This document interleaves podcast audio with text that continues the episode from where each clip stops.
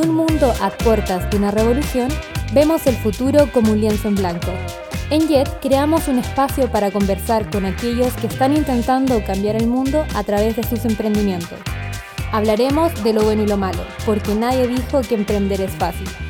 Aquí comienza Jet, el podcast. Creo que tenemos que tomar un tema un, poquito más serio, quizás. Eh, un tema del que no queremos hablar mucho, que es relación al fracaso y, y qué tanto nos perdemos en él cuando tratamos de emprender o armar un negocio propio. Es un tema, es un tema incómodo. No sé si, no sé si más serio que los demás. Yo creo que todos los temas que hemos tratado son serios.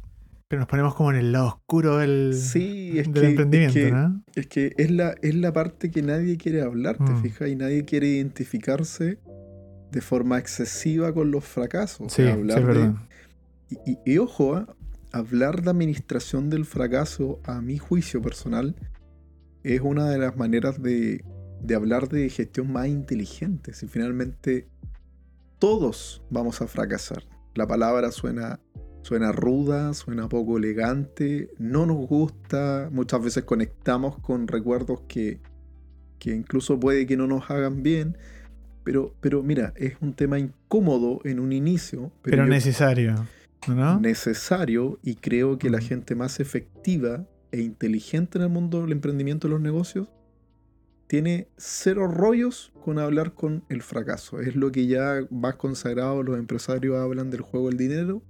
Se gana, se pierde, finalmente es un juego de ir y venir. Sí, no, y lo conversábamos antes, eh, fuera de, antes de grabar, eh, el fracaso es una cuestión que nos ha acompañado toda la vida, finalmente. Yo creo que llegamos a este punto a hablar desde, desde la creación de los negocios, ¿cierto? Ya cuando queréis emprender y decir como, no puedo fracasar y la cuestión, pero realmente uno ha fracasado toda la vida, o sea, me refiero...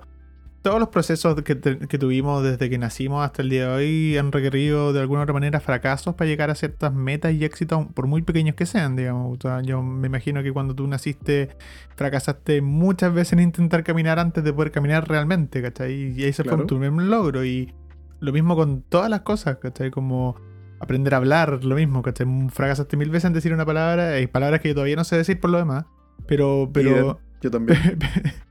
no nos consta, pero, pero me refiero, en algún momento lo lográis, ¿cachai? Y esos fracasos, como uno, uno no, no- no los tiene interiorizados como un fracaso, sino, ¿cachai? Sino como, como un intento.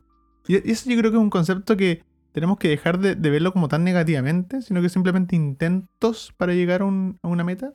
Es que la, pa- la palabra fracaso está, está enraizada en sensaciones, en emociones que te provocan el sentirte mal.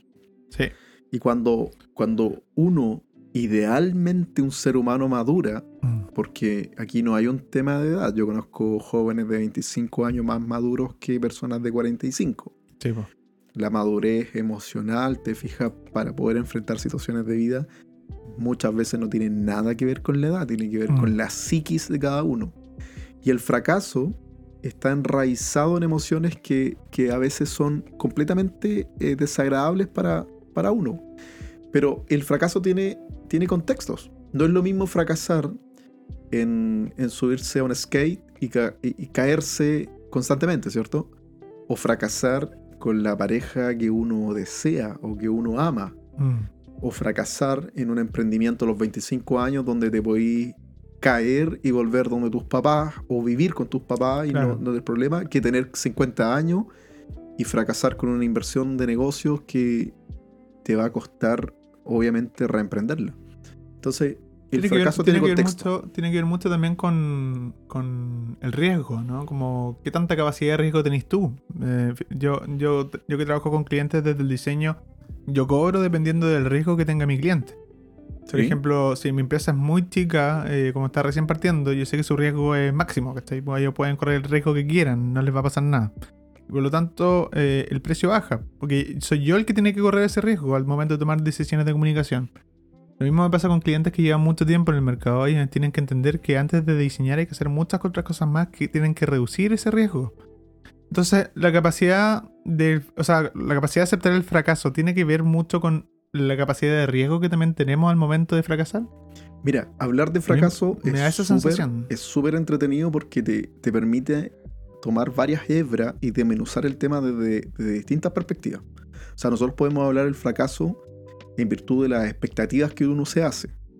Que hoy, hoy por hoy es fácil llenarse de expectativas. po. Completamente. Mm. Eh, eh, uno también puede pensar el fracaso desde la planificación. De pronto uno dice, cuando uno habla de negocio, dice, oye, pero ¿qué pasó con la planificación de esto? ¿Tenías contemplado esto? ¿Qué pasó con tu árbol de problemas? ¿Te fijas? Mm. Uno puede tomar el fracaso en el contexto de cada individuo. Lo que sí yo creo que tenemos que entender y que es de gran valor conversarlo en este, en este capítulo es que cuánto de nosotros soportamos el fracaso y salimos adelante como que es, un, es parte del día a día. Porque si ocurre lo contrario, si no lo sentimos como parte del día a día, el, el fracaso te magulla, Mm. te, te tortura, Sí. te comienza a... a- te, te empieza a entrar agua al bote y empezáis a sentir que te estáis hundiendo. En situaciones donde es súper administrable lo que está ocurriendo. Es verdad. Pero pasa un conjunto de situaciones, por eso te decía que es muy entretenido porque nosotros estamos tomando una hebra incómoda para hablar de un tema que es súper normal, que es resultados no deseados, ¿cierto? Todos tenemos objetivos, nos planteamos los objetivos Y a veces no resulta como queremos. y no simplemente. resulta como queremos. Para los que nos están escuchando, hoy día estamos de nuevo con Pancho, eh, el director de JET, de Jóvenes Emprendedores Tecnológicos, emprendedor y programador neurolingüístico, entre otras varias cosas, bailarín de la vida.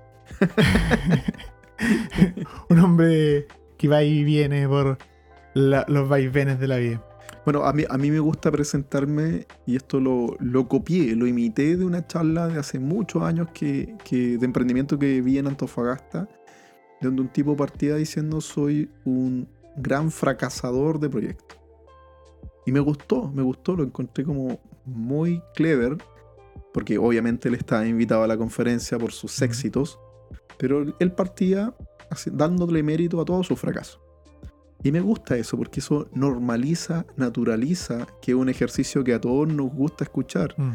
pero que cuando nos toca hacerlo con nosotros mismos cuesta, cuesta un montón. Sí, es que yo creo que esto de fracasar en los proyectos también tiene que ver mucho con que cuando tú recién partís haciendo estas cosas, cuando partís con tu primer proyecto propio, como tu primer emprendimiento, que a mí también me pasó, uno pone todas las fichas en eso y dice como esto, bueno, puede fallar, ¿cachai? Como que esto porque estoy poniendo como todas mis ganas, mi alma, mis gustos en esto, y por lo general el primer proyecto va a fallar. Y enamorado del primer sí, proyecto. pues el primer proyecto siempre fallar. romántico, es pues, como, es como el primer amor finalmente, el Entonces- más intenso, el más irracional y el que comete más errores. Entonces, que, que es un buen llamado, yo creo, decirle como a los que están recién partiendo con su primer proyecto, decirles como no se casen tanto, disfrútenlo, disfruten el proceso, pero probablemente vayan a fallar, ¿cachai? Como no- y no está mal, porque probablemente vayan a iterar en un segundo, un tercer proyecto mucho mejor, o lo mejor muy distinto incluso. Como que... Y, y- y disfrutar, como bien dijiste, el fracaso y, y no engrupirse tanto.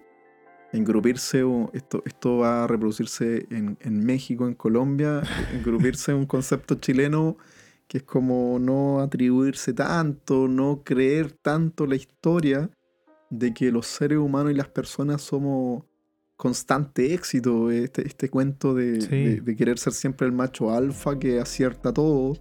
Yo creo que eso es súper tóxico porque creo que un emprendimiento se enriquece mucho cuando tú fracasas, porque finalmente el valor del fracaso es mucho mayor que el valor de hacer nada. Sí, es verdad. Entonces muchos, por no fracasar, no hacen, hacen nada.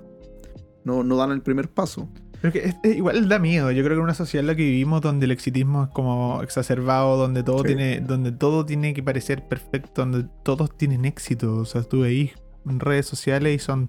bueno, todos tienen éxito. No, y, Yo- todo- yo- y todos son vidas felices. Y, en y- y- y Instagram. en esto yo también estoy metido porque yo, por ejemplo, tú veis mi feed de Instagram y yo solamente subo los trabajos bonitos, no subo los trabajos feos, ¿cachai? como que pero, todos pero ahí- armamos de alguna otra manera como un, un- como un portafolio de nuestra vida, como mostramos lo mejorcito, ¿cachai? No mostramos lo, lo peor. Bueno, lo- nadie, nadie se presenta a otra persona contándole que tenéis un callo en la pata izquierda de tu Claro. O sea, eso, eso comercialmente tiene una lógica. Pero es verdad lo que tú dices, el, el exitismo eh, está exacerbado. Y, y a veces construimos imágenes Mm. donde no contamos cómo, cómo ocurrió verdaderamente el teatro para llegar a esa escena. Sí. Y a veces una escena bonita del mundo de los negocios conllevó toda una parafernálica construcción y producción de errores, de equivocaciones, Claro. de, de saltos, de enfermedades, de un millón de cosas que, que hay que hay que conversarlas porque finalmente, ¿sabes lo que hace todo esto? Eh, eh, corta, corta la vertiente del talento. Finalmente, nuestros talentos no se desembocan en nuestras áreas un miedo nomás. po. por miedos Sí, po. por miedo al fracaso, por miedo a que te digan algo. Mm. Hay una expresión de, de un CEO, no recuerdo bien de qué gran corporativo, dice, si no quieres ser criticado, haz nada. La única forma que alguien no te critique es haciendo nada. Siempre vas a nada, obtener en una crítica eh, constructiva o destructiva, Sí, finalmente porque la acción del quehacer humano es así. Entonces, el fracaso te enseña finalmente a entender que para lograr las cosas tienes que fallar, tenemos que naturalizar el error, quitarnos este rol de, de omnipotentes como que siempre... Te fijas que las personas a veces cuando estamos entre nuestros propios amigos nos estamos corrigiendo. El otro día yo le decía a, a una persona, le decía, oye, pero si esto, esto no es una competencia, no estam- estamos discutiendo, no estamos compitiendo. Aquí es muy probable que nadie tenga la razón y que saquemos una conclusión. Mm. Pero siempre tenemos esta cuestión, incluso en nuestros grupos de amigos, en nuestros entornos, de estar constantemente quién, quién gana primero.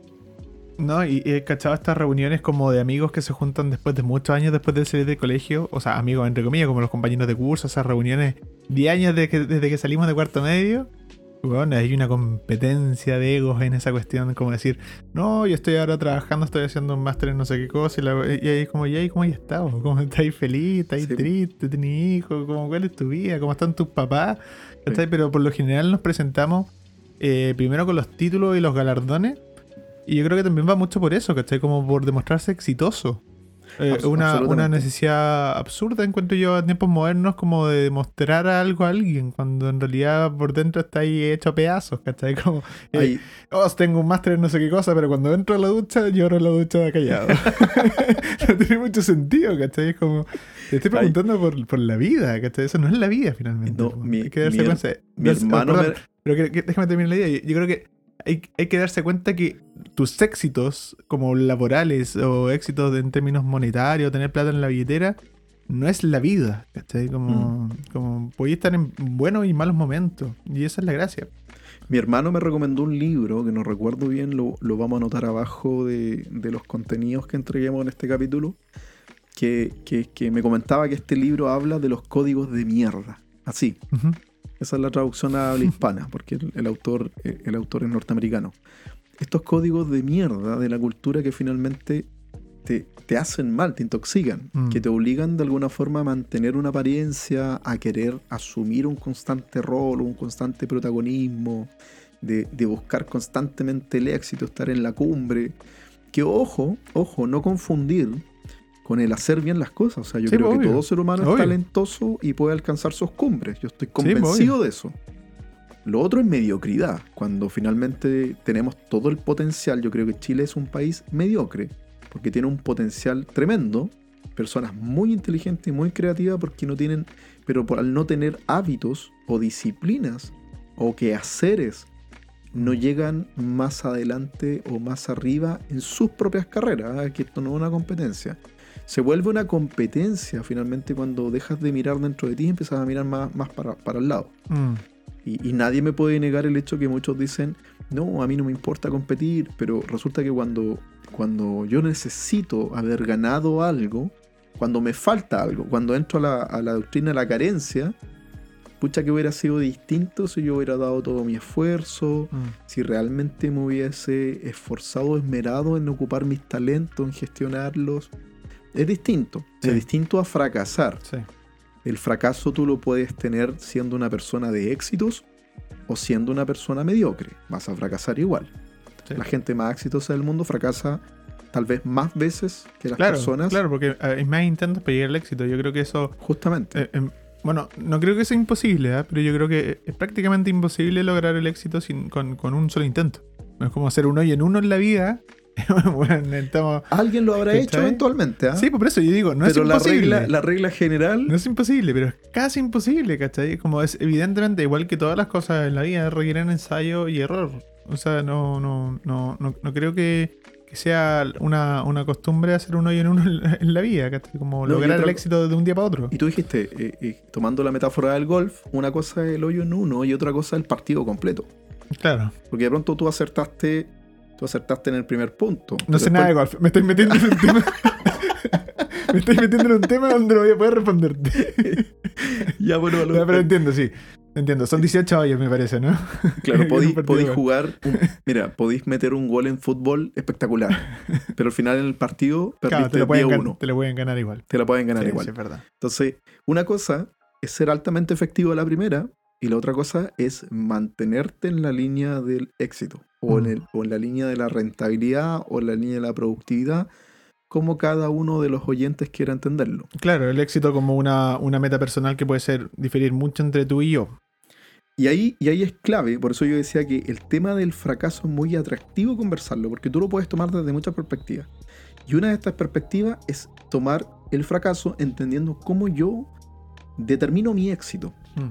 Y para, por, por ejemplo, para nosotros, en- yo me he dedicado muchos años al coaching, el éxito es plantearse un objetivo que tú quieres lograr, no el que el otro quiere lograr. Por ejemplo, si yo determino quiero ser un padre de familia o quiero ser una buena pareja o quiero ser un buen hermano y lo consigo en la vida, yo soy una persona exitosa. Claro. Aquí el éxito no tiene nada que ver con la cuenta corriente. No, pues tiene que ver ni- mucho con las metas personales.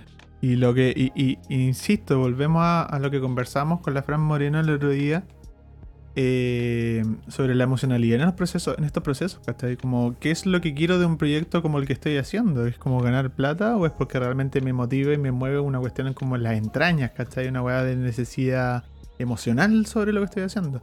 Finalmente yo creo que cuando en estos pequeños proyectos, o sea, mi sueño, por ejemplo, bueno, me, me estoy yendo por las ramas de nuevo, pero mi sueño, por ejemplo, yo creo que a futuro es tener un café, ¿cachai? ¿Ya? No creo que ser el café más importante del mundo, no quiero hacer una franquicia, no quiero hacer un Starbucks, ¿cachai? Pero quiero un café porque hay algo que me motiva en eso, eh, me encanta la idea de servir un, un, un- un café que Jeff, Je- eh, Jeff Goldblum lo describía como un lubricante social. Yo creo que el café tiene eso, ¿cachai? Y esa cuestión me motiva, como, como de que dos personas se puedan juntar a conversar y si no, no conversan igual si no es con un café en la mano. Aquí tienes tu primer cliente porque el café que nos serviste abajo estaba súper bueno. Y te lo dije, está mejor que el café de varias cafeterías que, que- que he probado en Concepción. Así que lo- los dejo todos invitados a mi futuro proyecto que todavía no existe, que no tiene nombre. Como para el 2025 ya saben, tiene todo un 10% de descuento a, Claro. a lo que A todos los que escuchan este capítulo, en 10 años más tienen y me lo, me lo refriegan en la cara nomás. un porcentaje de descuento. Oye, sí, po, pero eso es lo que iba, ¿cachai? Como que a veces no es una cuestión de ser como el mejor café del mundo, sino que como de aspirar a cuáles son tus metas también como en, en la vida, en lo emocional, ¿cachai? Yo creo que me sentiría bien haciéndolo. Bueno, Y eso es todo lo que quiero. esa es una visión ecológica del éxito. Por eso nosotros hablamos siempre en programación mental de que hay que tener una ecología mental. Mm, Porque no sacamos nada de tener un éxito laboral o un éxito empresarial si después mi vida está hecha a pedazos. O sea, Claro. finalmente yo después, lo que decías tú, puedo ser exitoso en términos sociales, pero en términos personales, íntimos, estoy completamente fracasado. mm. O sea, ahí entran un poco las discusiones de, de- de qué es lo que es el éxito y qué es lo que es el fracaso. Es muy atractivo hablar del fracaso desde la perspectiva del cómo tú determinas tu éxito. Yo prefiero, y aquí hay una conferencia de, de Bielsa, el director técnico de la selección chilena hace unos años atrás, muy conocido en el mundo, que en su conferencia decía, el éxito no va muchas veces acompañado de la felicidad y la felicidad no, no va muchas veces acompañada del éxito. O sea, hay personas felices que no son exitosas en sus trabajos, proyectos o labores, y hay personas muy exitosas que no son felices. Mm. Entonces, el fracaso finalmente desde la perspectiva de, de cómo determinamos el éxito tiene que ver en cómo tú planteas tus objetivos, tus metas, qué es lo que quieres ser y que esto responda a la visión que nace desde tu interior.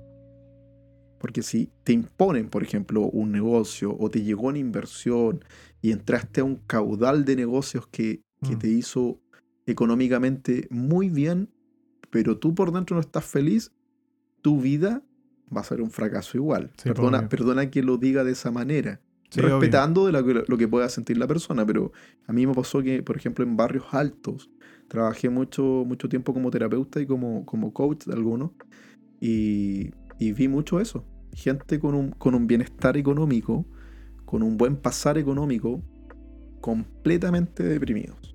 Sí, no sé si suele pasar. Eh, O sea, no sé si suele pasar, pero yo, yo conozco muchos casos de lo mismo, ¿cachai? Como, como tienes todo en orden, como solucionado de alguna otra manera, y aún así eh, hay, algo, hay algo en tu interior, algo personal, algo que es propiamente tuyo, que no está... que lo dejaste abandonado en algún momento. Yo creo Mm. que eso... eso eh, eh, yo creo que la- las personas que emprenden en general son por esa motivación de no dejar botado eso. ¿cachai? O yo por lo menos lo hice así.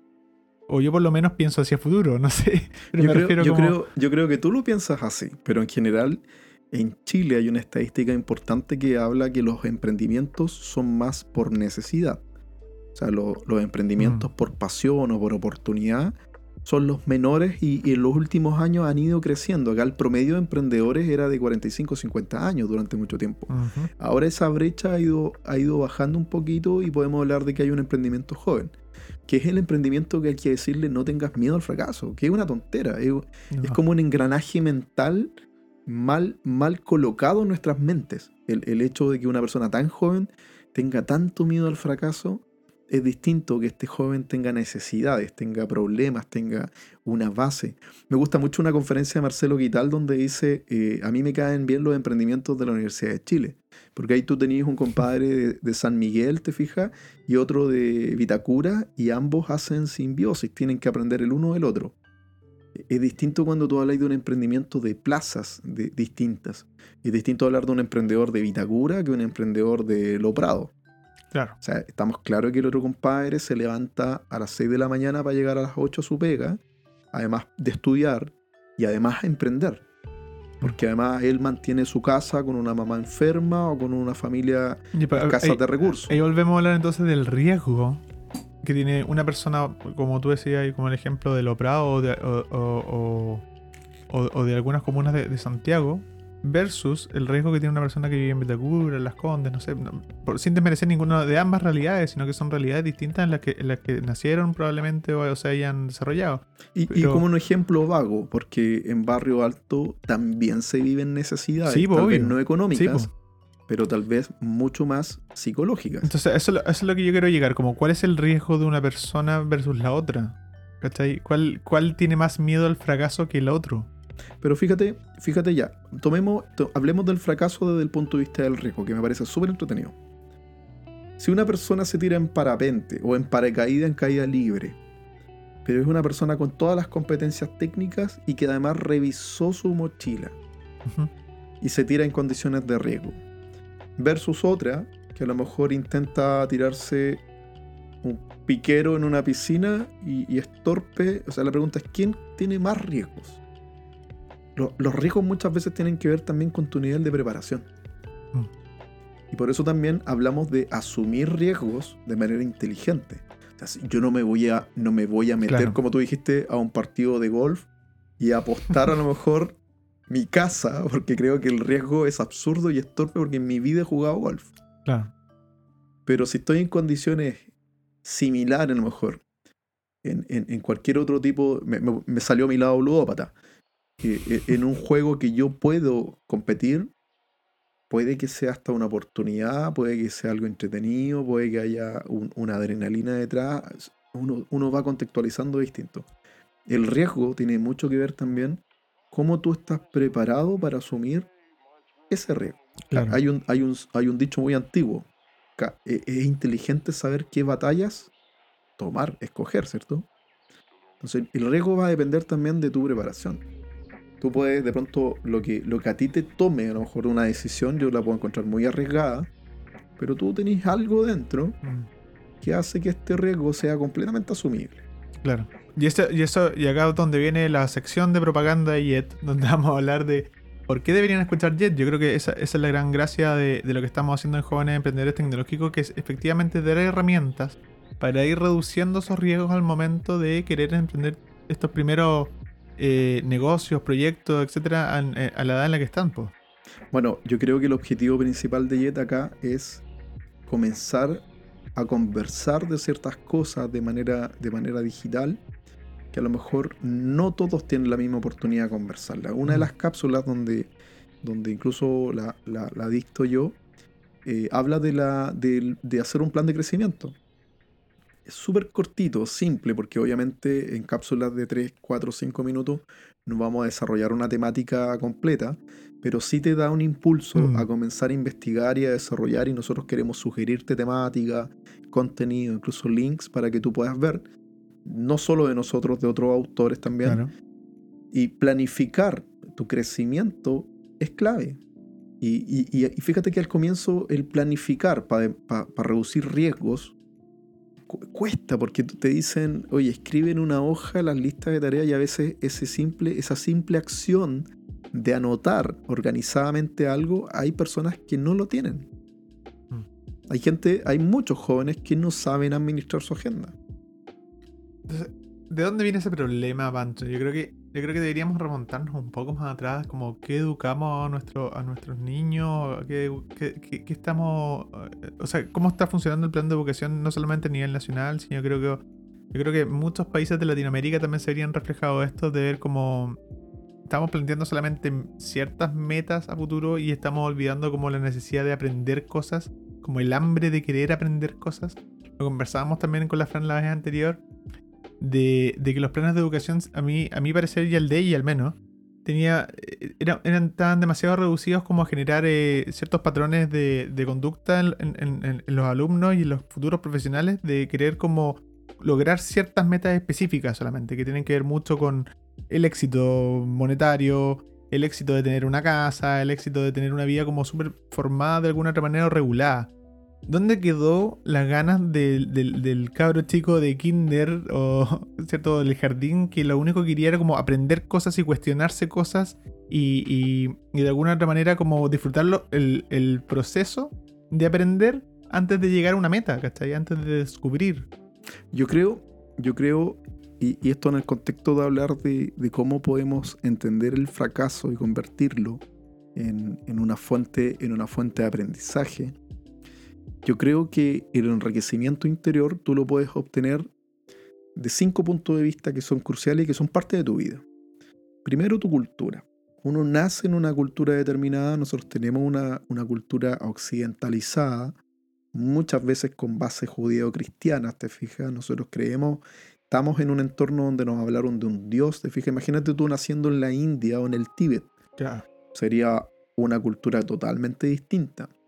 Imagínate naciendo en otro tiempo donde a lo mejor la muerte incluso la perciben distinto. Entonces tú ya vienes con un, con un, con un canal, una carga, una carga, una mochila cultural. Segundo, después está tu esquema familiar.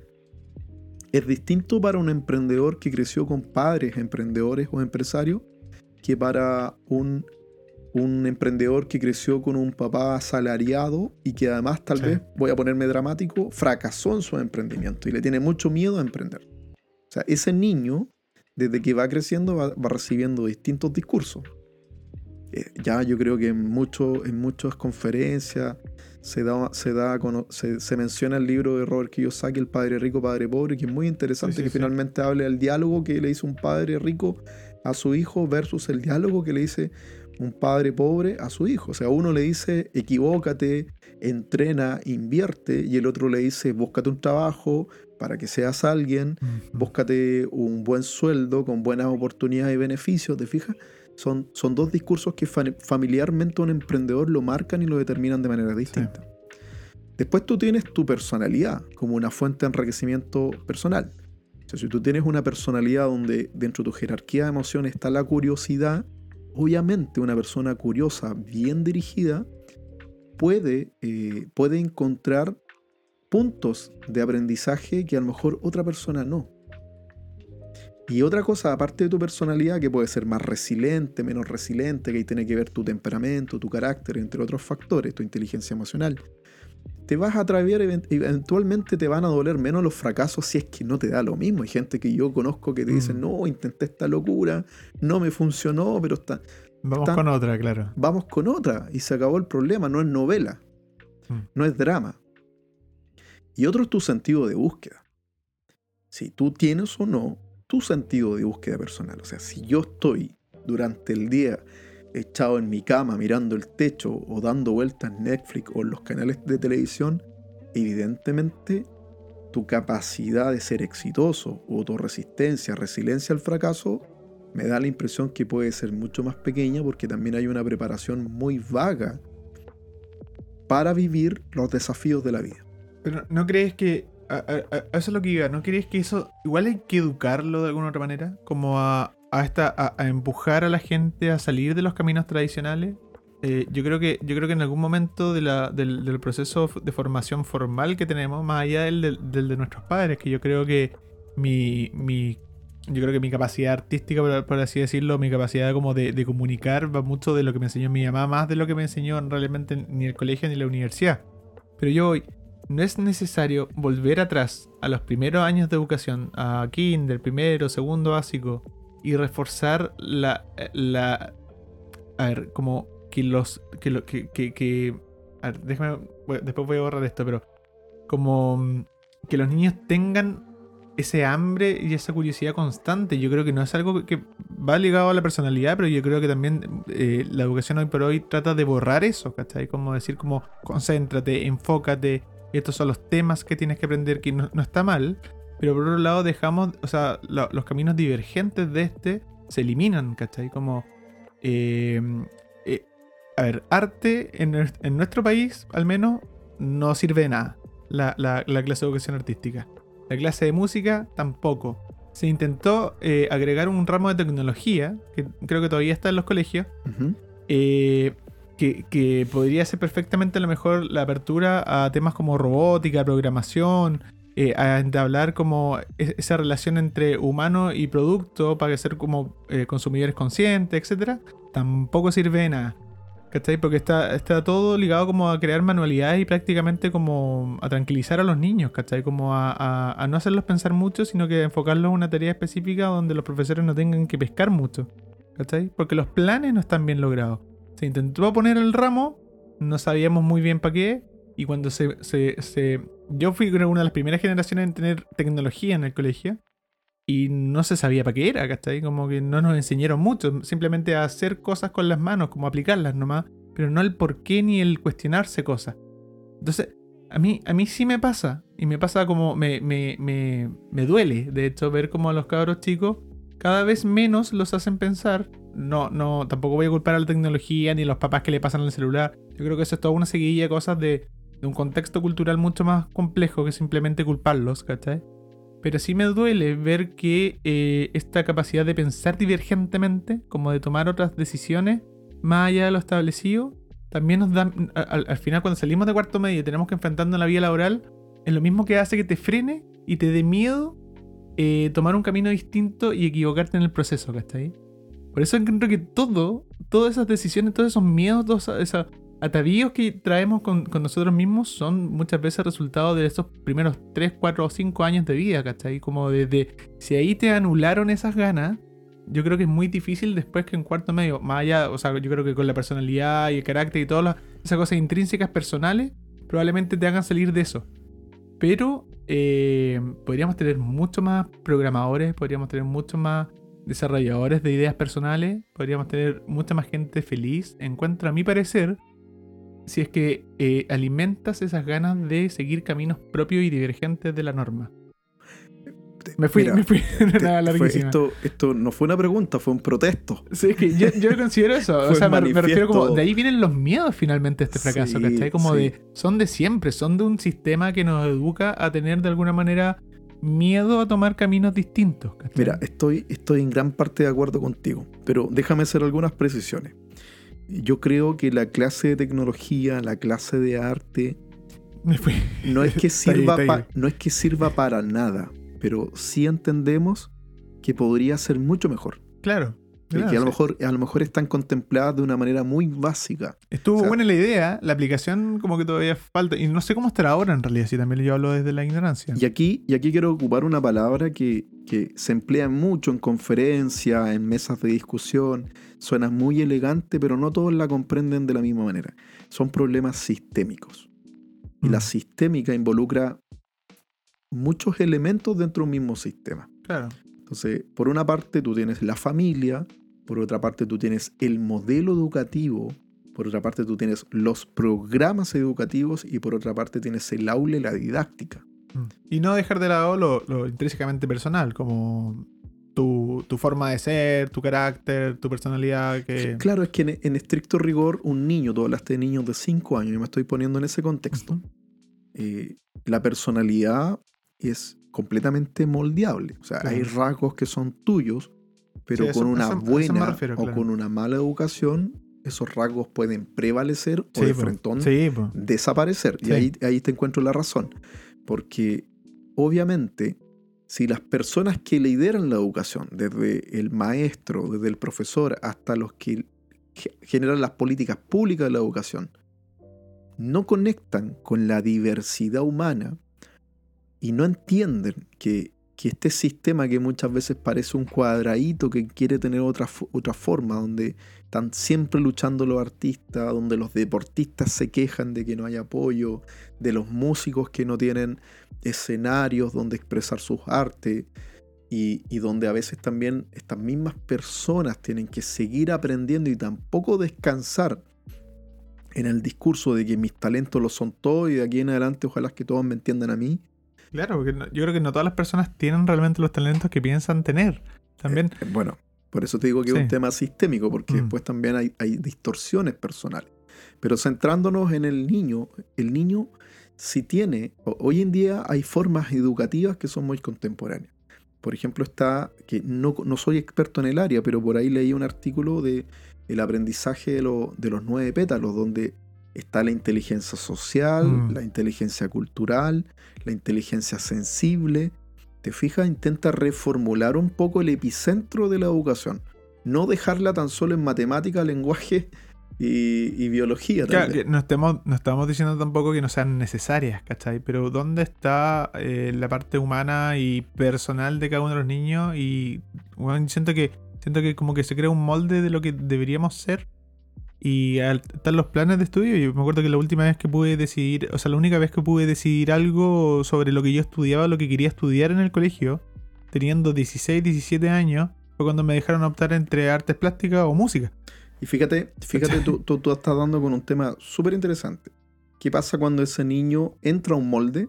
Estamos claros que hay un molde que prevalece, o sea, son muy pocas las instituciones educativas que cultivan artistas su espíritu artístico, su libertad artística, su disciplina artística. pero ojo, ojo, Pancho, yo me quiero tener ahí porque yo no me refiero solamente a, esos pensamientos divergentes, yo no me refiero a que, que, el que no estudia una carrera tradicional tiene que ser un artista o tiene que ser un músico, sino que me refiero a los mismos emprendedores, ¿cachai? Yo creo que de alguna u otra manera, por mucho que tengan un, un estudio formal saliendo del colegio, como una carrera específica, como alguna ingeniería, etcétera, el querer emprender a mi parecer, a días de hoy, como emprender una idea muy personal y de las entrañas, tiene que ver mucho con la capacidad de crear. Es que para allá quería llegar. Que independiente que nosotros entendamos el tema como moldes y que prevalezca un molde, fíjate que en la vida tú tienes que ser artista, tienes que ser un poco de músico, tienes que ser de todo. O sea, son habilidades del interior humano que, te permiten generar cada vez más valor. O sea, un prototipador de un producto tecnológico, si ya no tiene visión artística, me llega con un cuadrado con dos ruedas, yo no voy a poder vender eso como una propuesta de valor porque me enfrento a productos tecnológicos muy atractivos. Un, computador Mac no es un simple teclado con una pantalla, tiene un estilo, tiene un diseño que genera valor a las personas que lo consumen. Estos mismos audífonos, te fijas, tienen una belleza, tienen una estética. Entonces, toda esa convergencia de habilidades son las que finalmente hacen a un emprendedor.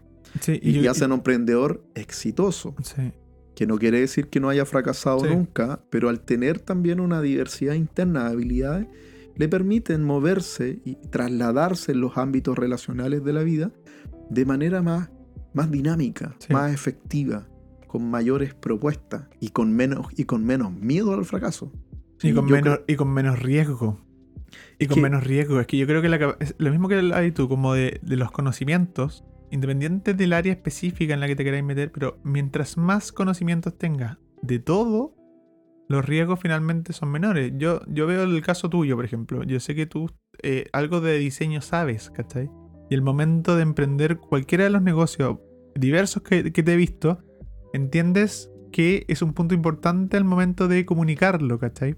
Absolutamente. el, solo hecho de que tengas ese conocimiento adquirido te hace eh, correr menos riesgo al momento de emprender un negocio a alguien que no los tenga. Por eso hay que aprender de todo. Yo creo que el momento eh, en el que eres director de un, de- de un proyecto, eh, de alguna otra manera te tienen que empezar a interesar todas las áreas que pueda tocar ese proyecto. Y que eso es lo rico y por eso también a mí me motiva tanto hacer y me, me incentivó mucho en el momento cuando, cuando, cuando creé el esquema de Jet. Porque finalmente, el- para mí el emprendedor, a mí me encantan los emprendedores, porque el emprendedor finalmente es una persona que tiene que poner en la cancha todas sus habilidades, Mm, todas. Todas. Y, y es más, yo creo que el emprendedor que, es- que es muy técnico, que se aferró mucho a su profesión o área de estudio, eh, no, no es muy exitoso desde el punto de vista de los negocios. Porque ya una cosa es emprender y otra cosa es pues, establecer una ruta de negocio Mm, y, y ser exitoso como persona de negocio, donde tú necesitas liderar, comunicar, transmitir pasión, evangelizar desde el punto de vista de transmitir una Sí, idea, claro. una propuesta. Necesitas mostrar cosas concretas, ser altamente eficaz y efectivo con tus números. ¿Te fijas? Entonces el emprendedor tiene que ser una persona... eh, El Iván Vera siempre dice en, una- en las conferencias, el emprendimiento no es para poodle, es para pitbull. Como diciendo, no, no, podéis ser, no podéis ser débil, no podéis ser endeble, tenéis que ser aguerrido. no, me, que tener- no medias tinta en el fondo. Tenéis que ir a full color. ¿cachai? Claro, justamente. Mm. Tenéis, tenéis que imprimir en HD y visualizar en HD, en 4K, lo más que podáis. Entonces, eh, es verdad, uno reduce los riesgos, pero, pero el tema del riesgo yo lo pondría en otro nivel de discusión. ¿Sabes por qué? Porque tú puedes tener muchas capacidades y tus niveles de riesgo pueden ser altos de acuerdo a los desafíos que tú quieras tomar. Claro. Siempre, siempre uno puede creerse más el cuento de lo que uno realmente es y tomar los desafíos que claramente aún te quedan grandes. o tomar riesgos que son más grandes. O sea, tú puedes ser un gran inversionista, economista, con posgrado, con diplomados, con carrera y, y poder tener muchos riesgos en tu vida igual, en tu vida de negocio. Lo- es distinto. Ahora, si este, si este tipo, por ejemplo, como, como un, como un caso hipotético, toma los riesgos y fracasa y sigue feliz igual y no se derrumba y sigue armando su vida igual, créeme que ese tipo yo creo que tiene en parte, en parte, el elixir de la vida. ¿Sí o no? Porque Sí, puede ser. todos en algún punto de nuestra existencia tenemos que partir de cero. O cómo partir de cero. Pero, pero, pero una cosa es que el fracaso te quiebre, que el fracaso te, te genere dolor, te magulle, te Sí, torture. no, po- no podemos dejar eso. O sea, no podemos dejar que el, el fracaso de alguna u otra manera se apropie de los procesos de nuestras vidas. po. Que el fracaso no te robe tu vida. Sí, pues obvio. Porque Es que- primero está tu vida. Es que yo creo que, y volvemos al principio, yo creo que ya para, para ir cerrando un poco la idea, Pancho, volvemos a lo del principio, como el fracaso siempre ha sido parte de tu vida, y yo creo que hay que Sí. reconocerlo desde una perspectiva distinta, ¿cachai? No el fracaso como de que si fracasáis vaya a perder plata solamente, o te va a ir mal en tu vida para siempre, ¿cachai? Porque no es así. Eh, los fracasos siempre los tuvimos, y por muy pequeños que sean, y las metas eran, y los logros eran más chicos, probablemente sigue fallando y en algún momento mm, le tenéis que chuntarse. Es una, una cuestión de, de, de, de- ¿Cómo se llama? De números. Como. No, no siempre vas a fracasar, ¿cachai? Y, en la- y, en el- Justamente. y- y- y algo que no tocamos, no, to- no- no tocamos mucho en, en la conversación, pero el fracaso definitivamente eh, fue producto de un montón de aprendizajes nuevos, ¿cachai? O sea, eso- esos son los resultados que sacáis, ¿cachai? No, no, no, el, el fracaso no solamente trae cosas negativas, sino que de todas maneras Y ahí, trae las nuevas herramientas. po. y ahí es donde entra lo que mencionaba en un inicio. Y, y creamos esta palabra un poco más elegante que hablar de resultados no deseados. Que a mí me gusta mucho. Mm, Porque si yo le enseño a mi mente a pensar en fracasos que siempre están con una connotación emocional negativa, y le enseño a mi mente a pensar en resultados no deseados, es muy probable que yo me enfoque en que esos resultados no deseados los puedo administrar de nuevo. Claro, es como, ah, no es lo que quería, pero hay Lo- un resultado. Veamos igual. qué ocurrió. Claro. ¿Por qué no, no obtuvimos lo que no quería? Claro. Y, y- y puedo volver a tener una capacidad de análisis. Patricio del Sol, en su libro eh, eh, Ganar, Ganar, es un libro muy simpático que es Ganar s- sin competir. Y, y- y tiene el libro es muy bonito porque tú lo puedes leer por los dos lados. Son como dos, dos partes, dos libros distintos en el mismo. Tú das vuelta al libro y tienes otro libro. Búsquenlo. De Patricio del Sol. Y él dice, hay dos maneras de fracasar. Una inteligente y una manera idiota o torpe. Y la gente que fracasa de forma inteligente siempre tiene la oportunidad de feedback. Sí, de generar herramientas de eso. Para el que viene. Para el, siguiente intento. Y conviertes el aprendizaje, o sea, el fracaso, disculpa, en un aprendizaje. Mm. Que te permite reensamblar nuevamente una nueva estrategia. Sí, obvio. Por eso, por eso hablar del fracaso, normalizarlo, naturalizarlo, de- desenraizarlo de, esto, de esta imagen cultural donde todos siempre tenemos que ser exitosos, es, es- te alivia, te aliviana la Sí, mente, verdad. te aliviana el corazón y te permite que todas estas ganas de emprender, de asumir riesgos que otra cosa, sea un, un- un paisaje entretenido. Sí, emprender tiene Mm. que ser entretenido. Sino Los que, sino que gracias. ¿Ah? Sino que gracias. Justamente, po. Sí, pues si ¿cuál uno, uno, uno, uno lo que está resolviendo finalmente son inquietudes personales de querer lograr cosas eh, como de, desde las entrañas, como decíamos antes, ¿cachai? Como estáis resolviendo unas ganas que teníais de hacer algo. Justamente, debería y que te pasarlo mal haciéndolo? ¿Por qué debería terminar torturándote el camino Sí. que tú escogiste? Sí, Aunque te equivoques, aunque fracases, da lo mismo. O sea, fracasa de manera inteligente. O enfócate en que son resultados no deseados que tú puedes volver a administrar y rediseña tu futuro. Si todos los días, en cada momento, uno Sí. despierta y tiene la oportunidad de resetear, corregir y diseñar un futuro nuevo. Sí, yo creo que son unas buenas palabras al cierre. Yo solamente agregaría que, eh, que es la misma máxima que, con la que terminé en, en el capítulo anterior, que es eh, no pierdan el hambre de aprender y la curiosidad constante. Yo creo que eso un emprendedor también es algo que tiene que tener porque en algún momento va a tener que pivotear esa idea, ir hacia otro camino y si no es por curiosidad probablemente nunca llegues ahí. Cool. Así que Me eso. gusta. Eh, Pancho, gracias por estar de nuevo con nosotros. Este fue otro capítulo de Jet. Nos vemos en la siguiente. Nos vemos en el siguiente.